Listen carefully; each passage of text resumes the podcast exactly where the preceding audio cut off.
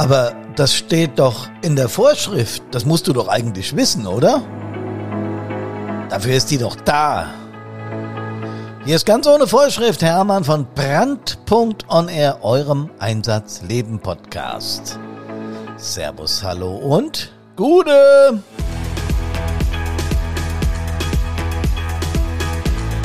Habt ihr in eurer Hilfsorganisation, in eurer Feuerwehr Vorschriften? Das dürfte eine ziemlich provokante Frage sein. Und in unserem Leben haben wir da auch rechtliche Vorschriften, die auch noch bindend für uns sind. Haben wir sowas?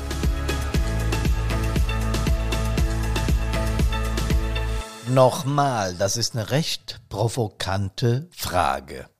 Meine hocherotische Stimme, äh, die kommt von einer Erkältung. Ich bitte das zu entschuldigen. Ja, ich bin in letzter Zeit viel rumgekommen. Ich habe von September bis ja, bis jetzt in den Dezember rein eine ganze Menge an Vorträgen, Workshops und äh, Grundsatzerklärungen zu unserem E-Learning, zur Primärprävention, also zu all dem, was wir tun, gehabt. Karina äh, genauso, also wir waren wirklich häufig unterwegs, um das Thema, das uns so am Herzen liegt, nach vorne zu bringen. Aber natürlich, wenn du in so Gesprächen bist, gibt's immer vorab ein paar Termine oder ein paar Abstimmungsgespräche und an dem Tag selbst, wenn so ein Workshop ist oder abends ein Vortrag, bleibt man meistens noch länger. Das ist halt das wirklich Geile an Feuerwehren, stimmt's? Diese Kameradschaft, dieses dieser Zusammenhalt, dieses Gefühl, wir gehören zusammen, das ist so ein Grundmotivator für mich, Feuerwehrmann zu sein. Das ist wirklich cool. Die Carina äh, kommt ja überhaupt nicht aus dem Feuerwehrbereich, aber sie hat auch nach sehr kurzer Zeit mit Brandpunkt nach unserer ersten Messe gesagt, das ist schon was anderes wie so ein Fitnessclub oder so ein Sportverein, oder Hermann? Ja, genau das ist es. Schwierig zu erklären, aber es ist nun mal so. Auf jeden Fall, was ich eigentlich sagen wollte, ist, wenn wir in diesen Gesprächen sind und dann abends beim Bier noch uns darüber unterhalten, was Feuerwehr, was Hilfsorganisationsarbeit bei den Maltesern war ich, beim Roten Kreuz, bei den Johannitern, beim THW und viele, viele, viele mehr. Und wenn du mit diesen Menschen sprichst, ist es überall gleich. Du kommst auf gewisse Themen, die sagen wir mal uns allen, vor allem aber auch den Führungskräften, gewisse Sorgen machen. Da geht's dann manchmal um ja, um Nachwuchs für die Feuerwehren, für die Hilfsorganisation insgesamt. Da geht's aber auch natürlich, und das assoziiert ja das um zu geringe Mannschaftsstärke, um Tagesalarmsicherheit, um Hilfsfristen. Ähm, Personal in den Hilfsorganisationen, die, die in den Listen stehen und die, die tatsächlich auch da sind.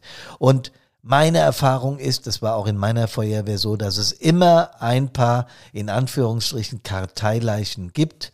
Ähm, nach einer gewissen Zeit fängst du dir an, Sorgen zu machen und irgendwann entsorgst du dann diese, in Anführungsstrichen, Karteileichen. Wenn du sie nochmal anschreibst und sagst, hier hast du kein Interesse mehr, lass uns doch mal reden, komm doch mal vorbei. Manchmal klappt's, oft klappt es aber auch nicht. Ja, und dann sind wir wieder weniger in unseren Karteien. Das ist schon so, das eines der beherrschenden Themen ähm, die Wahrheit über unser Personal in der gesamten Republik. Das geht übrigens auch in Österreich so. Da werde ich im nächsten Jahr im Frühjahr dreimal zu Besuch sein in Linz, in Klagenfurt und in Wien, äh, um über unser Thema zu referi referieren äh, im Rahmen deren äh, Bundessitzungen, Bundesvorstandssitzungen. Und da ist das Thema, habe mich mit dem Richard oft drüber unterhalten, ähnlich. Ja, das ist, glaube ich, in allen Ländern, in denen es freiwillige Hilfsorganisationen gibt, gleich. Ja, dann gibt es natürlich noch die Thematik, wenn man abends beim Bier sitzt, Einsätze, die Zunahme oder auch Einsätze, die wirklich furchtbar waren und über die, ja, sagen wir es mal, ohne übertreiben zu wollen, wirklich monatelang, wenn nicht gar jahrelang gesprochen wird. Und dann erlebe ich auch immer wieder, dass ich in Kommunen komme, die sagen, na ja, ob man das wirklich braucht, ist nicht klar. In der Regel von Menschen ausgesprochen, die vom Feuerwehrdienst, sagen wir es mal, weniger Ahnung haben und bei Einsätzen nicht dabei sind. Und da steigt mir das Adrenalin doch recht heftig in die Birne.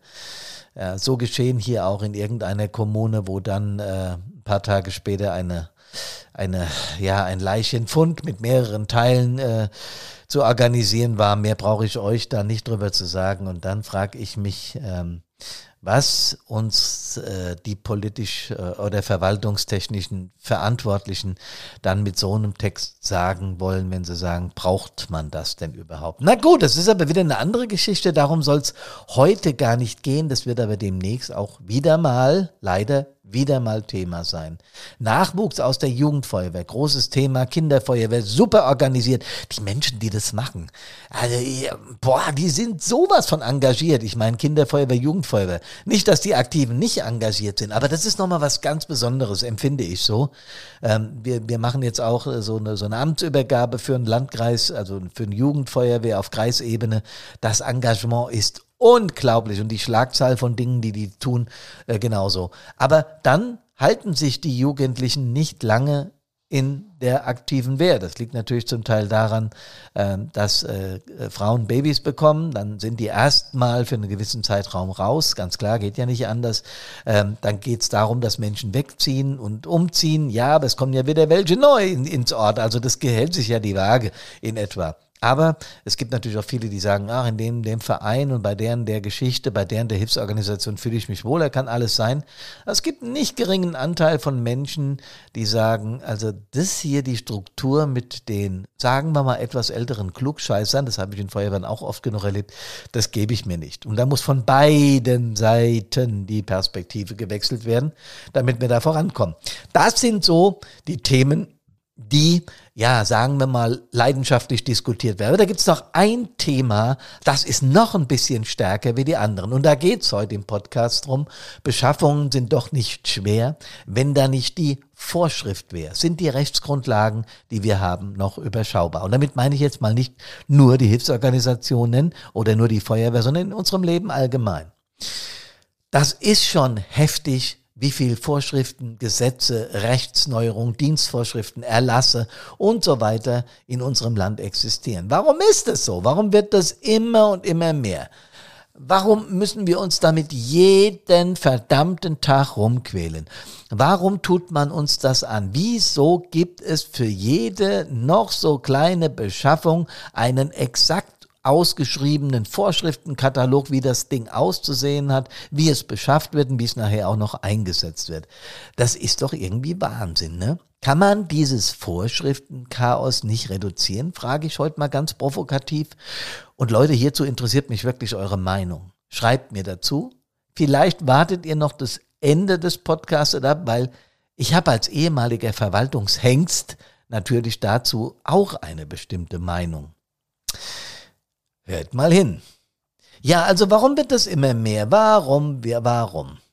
Warum geht es nicht ohne? Mehr Vorschriften, mehr Dokumentationspflichten, immer, immer, immer wieder, weniger Fachleute. Die Bürokratie habe ich einer großen Tageszeitung entnommen. Die Bürokratie verlangt viel von den Bürgern. Wir resignieren und ignorieren, weil das ist dann die Folge, weil es immer mehr Bürokratie gibt. Tja, wer ist denn schuld an diesem Mist? Hm, ich habe mir einen Moment darüber Gedanken gemacht und habe dann auch mal gegoogelt, was die obersten Bundesbehörden, die Regierung, also der Bundestag, der Bundesrat und was weiß ich, wer alles, das Europäische Parlament, so dazu sagen. Was, was meinen die zu der Gesetzesflut? Und die schreiben dazu auf ihren Pages, Gesetze regeln das Leben in einer Gemeinschaft. Sie sorgen dafür, dass die Rechte und Pflichten in einer Gesellschaft gerecht verteilt sind und auch eingehalten werden, sowohl von Bürgerinnen und Bürgern als auch vom Staat selbst. Interessanter Ansatz, habe ich noch gar nicht drüber nachgedacht. Daher ist es wichtig, die Gesetzgebung einer zuverlässigen und durch das ganze Volk legitimierten Institution anzuvertrauen. In Deutschland übernimmt der Bundestag diese wichtige Aufgabe. Bevor aber aus einer Idee also aus einer Initiative ein Gesetz wird schließlich, das für alle Menschen in Deutschland verbindlich ist, müssen viele Arbeitsschritte durchlaufen, sowie etliche Institutionen und Fachleute mit einbezogen werden. Klingt irgendwie logisch. Also was ich hieraus gelernt habe, Gewusst habe ich es eigentlich schon, aber es war lange aus meinem Bewusstsein verschwunden, musste jetzt erst aus meinem Unterbewusstsein wieder hochgegraben werden. Vielleicht geht es euch genauso. Natürlich weiß ich, dass die Gesetze, die Vorschriften, die Erlässe, die, äh, was weiß ich, wie es alles heißt, Vorschriften auf jeden Fall für mich bindend sind. Ja, aber klar, in diesen Gesetzen wird auch geregelt, wie die Menschen, die uns regieren, auf Bund, auf Landes-, auf Bezirks-, auf Kreis- und auf städtischer oder gemeindlicher Ebene, dass auch die kontrolliert werden und dass die, die, die Rechtsvorschriften auch für die gelten, weil die eben bestimmte Sachen nur dürfen. Das ist natürlich völlig klar. Eigentlich ist es logisch. Aber manchmal, wenn man so die Bürgerinnen und Bürgerbrille aufzieht, denkt man, naja, die, die bomben uns voll mit Vorschriften. Ja, ja, ja, ja. Aber die werden ja auch voll gebombt mit dem Kram und haben dadurch mehr Arbeit. Ist zweifelsohne so, kann ich als ehemaliger Verwaltungsmitarbeiter auch nur bestätigen. Aber jetzt passt mal auf, ich habe ein bisschen recherchiert. In der Bundesrepublik Deutschland gab es im Jahr 2022 insgesamt, also Bestand, 1773 Bundesgesetze mit 50.738 Paragraphen und 2795 Bundesrechtsverordnungen mit 42.000 590 Paragraphen. Hinzu kommen an dieser Stelle Gesetze, Rechtsverordnungen, Vorschriften und Verbindung, Verbindlichkeiten aus 16 Bundesländern. Jetzt gibt es natürlich noch in den Landkreisen, Regierungspräsidien und in den Städten und Gemeinden Vorschriften, die das Ganze nochmal aufsplitten, ergänzen.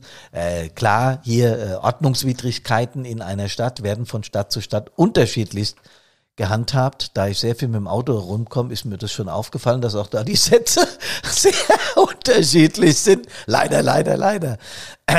Aber jetzt rechnet das mal zusammen. Allein auf Bundes- und auf Länderebene sind das 100.000 Paragraphen. 100.000 Paragraphen in Rechtsvorschriften. Ist irgendwie Wahnsinn, ne?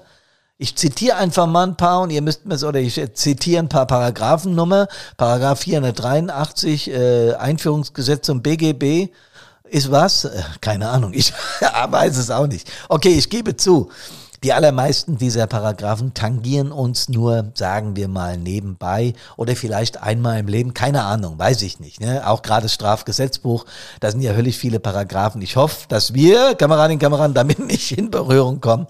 Aber geht schon los, wie gesagt, bei einer Ordnungswidrigkeit in der Kommune, wenn du geblitzt wirst, dass das Ding äh, ja äh, auf irgendeine Rechtsvorschrift fußt, das was die Ordnungsbehörden machen. Also, 100.000 Paragraphen in äh, 5000 knapp äh, Gesetzen und Rechtsverordnungen nur im Bund. Und dann kommen die vom Land dazu, und das habe ich ja alles schon mal gesagt. Ähm, da den Überblick zu behalten, dafür braucht's und deswegen verstehe ich auch, dass wo du hier in in deiner Heimatstadt hinspuckst, ein Rechtsanwalt oder ein Notar ist oder auch eine Verwaltungseinheit, dafür braucht's Menschen, die sich damit auskennen äh, und die dich auch unterstützen, wenn du mal mit so einem Paragraphen in Berührung kommst. Das ist ja egal. Erbrecht zum Beispiel betrifft uns ja irgendwann mal irgendwo alle. Feuerwehrdienstvorschriften betreffen uns natürlich alle, ja. Äh, Im BGB äh, oder besser gesagt im Grundgesetz sind bestimmte Dinge verankert. Und die darf man auch nicht, also denen darf man auch nicht äh, entgegenwirken, weil sonst macht man sich strafbar. Ich erinnere mal an die Unverletzlichkeit der Wohnung, das habe ich in vielen Podcasten schon erzählt, und dass du niemanden ohne dessen Genehmigung anfassen darfst. Die Würde des Menschen ist unantastbar, Ethik, Normen und so weiter.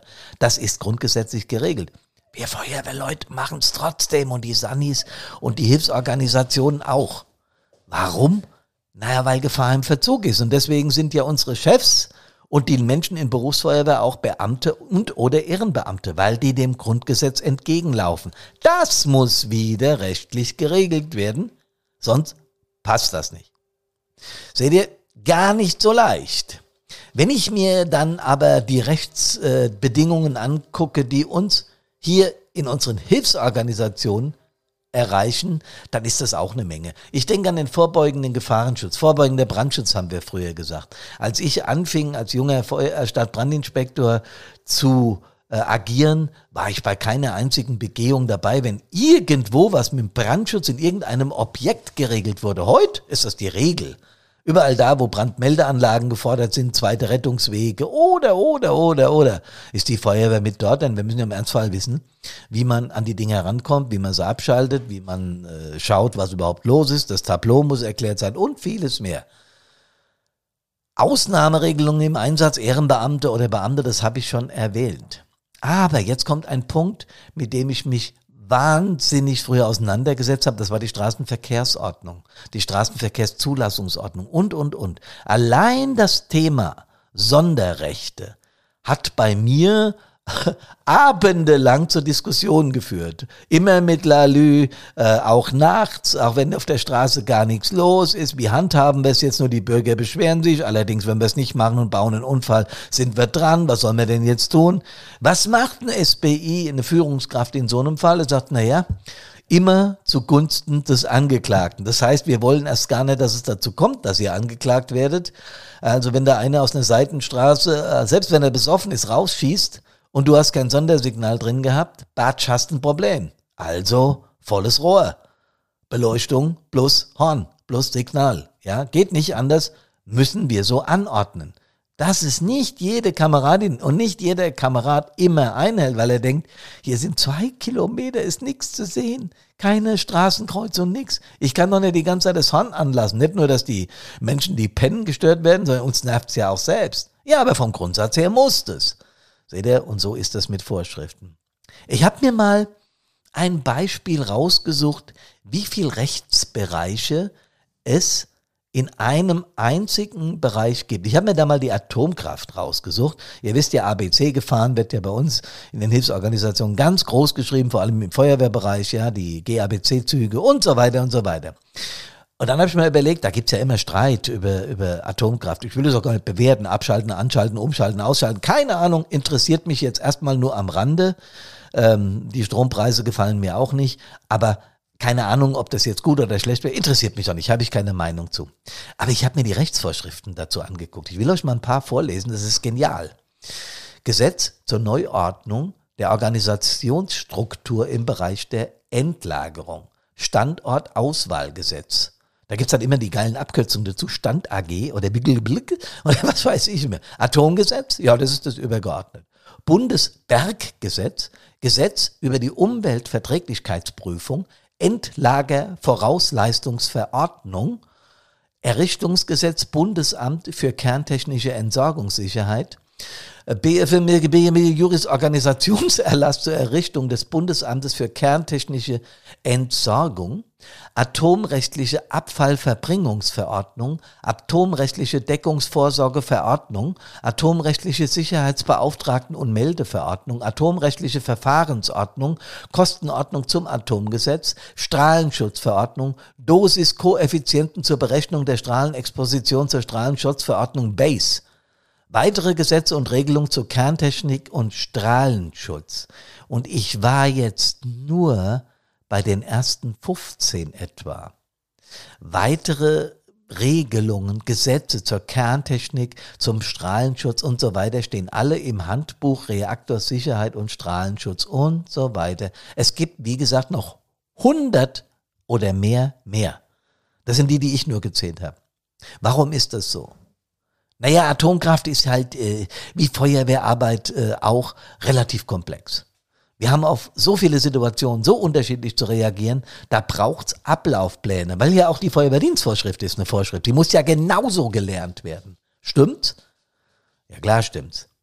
Aber jetzt überlegen wir nochmal zurück zur Atomkraft. Warum ist das nicht einfach alles in einem Atomgesetz geregelt, wo drin steht, das ist die Meldestelle, so hat's kerntechnisch zu funktionieren, die und die Uni sind zuständig, physisch, können wir ja alles machen.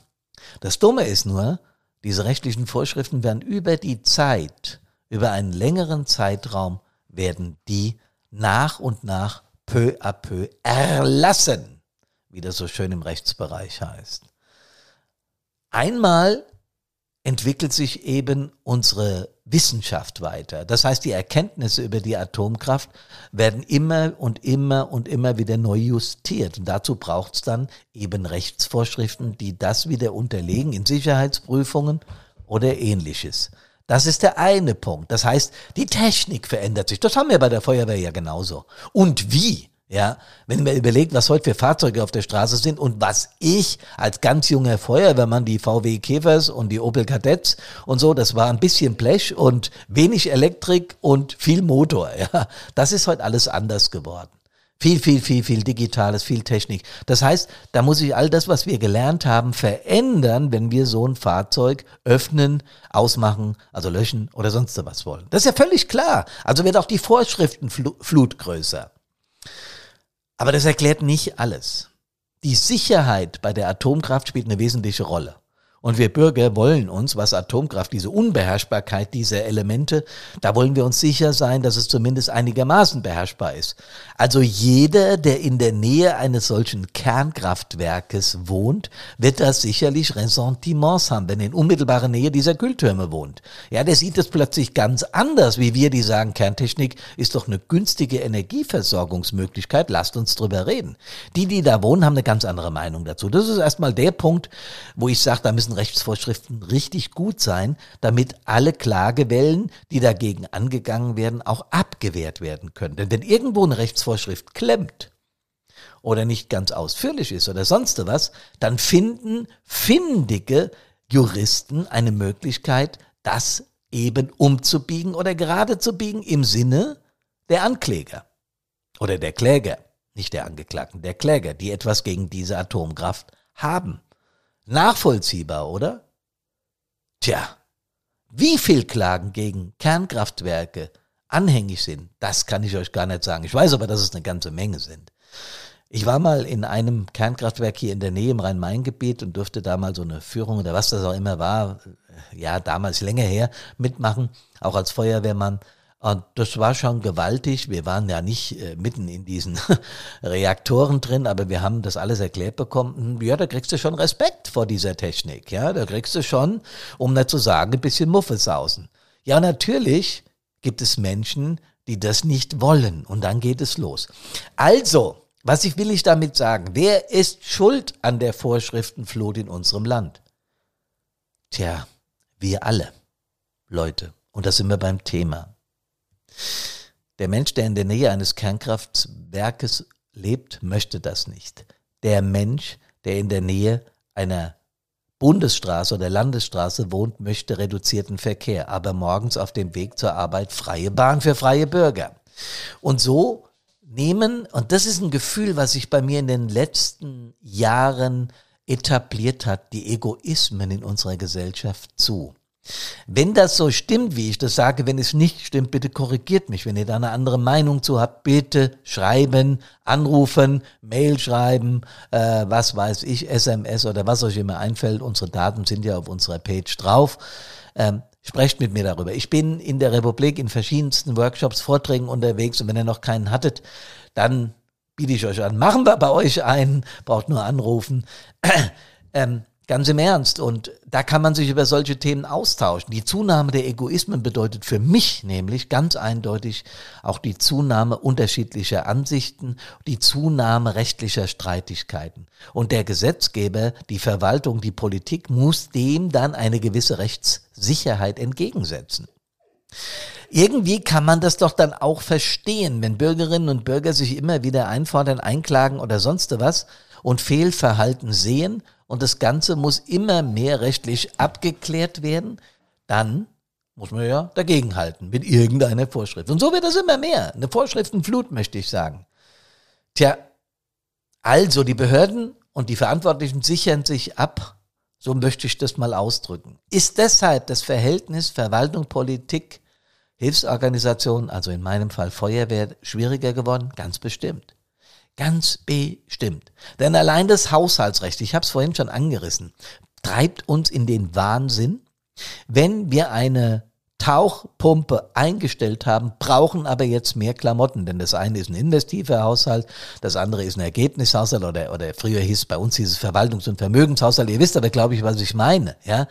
Ähm, dann lässt sich das nicht umswitchen. Oder aber über einen wahnsinnig komplexen Weg. Wenn du also aus dem Investiven in den laufenden Verwaltungshaushalt willst, brauchst du mindestens mal einen Gemeindevorstand oder Magistratsbeschluss.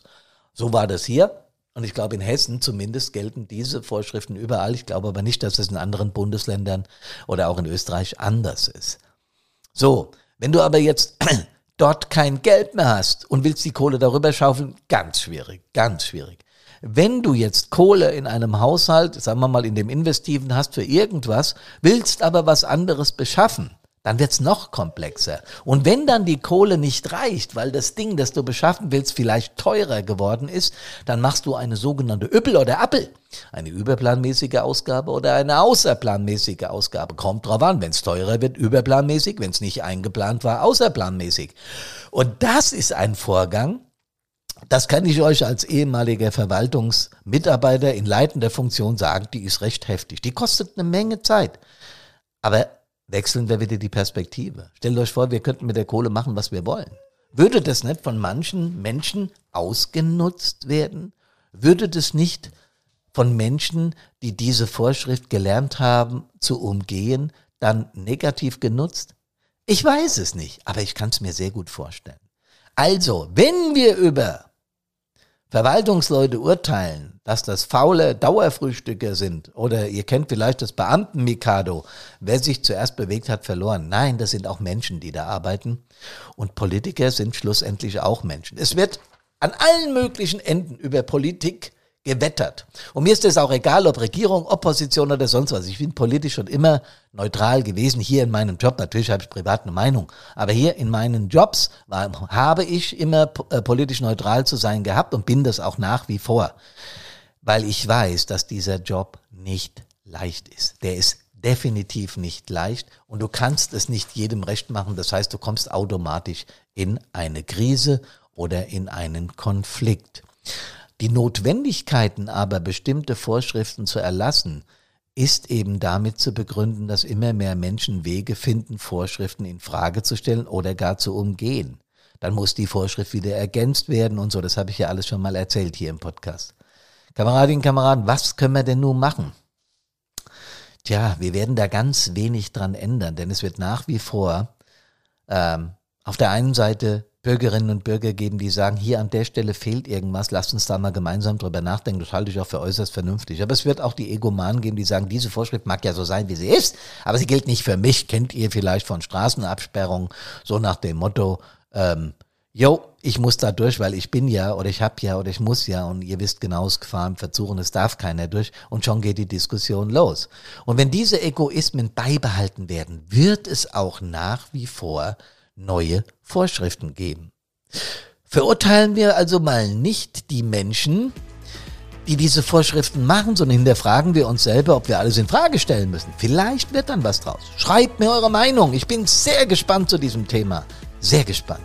Aber wenn ich ehrlich bin, über 100.000 Paragraphen schaffe ich auch nicht. Nein.